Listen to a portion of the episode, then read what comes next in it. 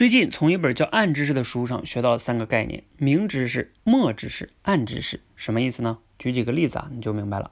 我们从书上学到的一些公式、定理、规律，往往都是明知识，因为这些知识呢，能被人类感知到，并且能用语言清晰地描述出来。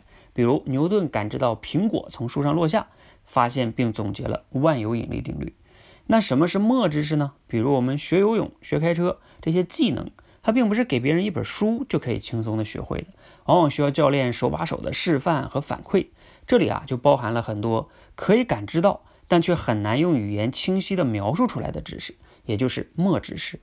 那什么是暗知识呢？简单来说啊，就是我们人类不可感知也不可描述的知识。比如警犬和警察，警犬可以轻松的闻出哪里藏着毒品，但我们人类呢却完全无法感知，更无法用语言去表达。你理解这三类知识的区别了吗？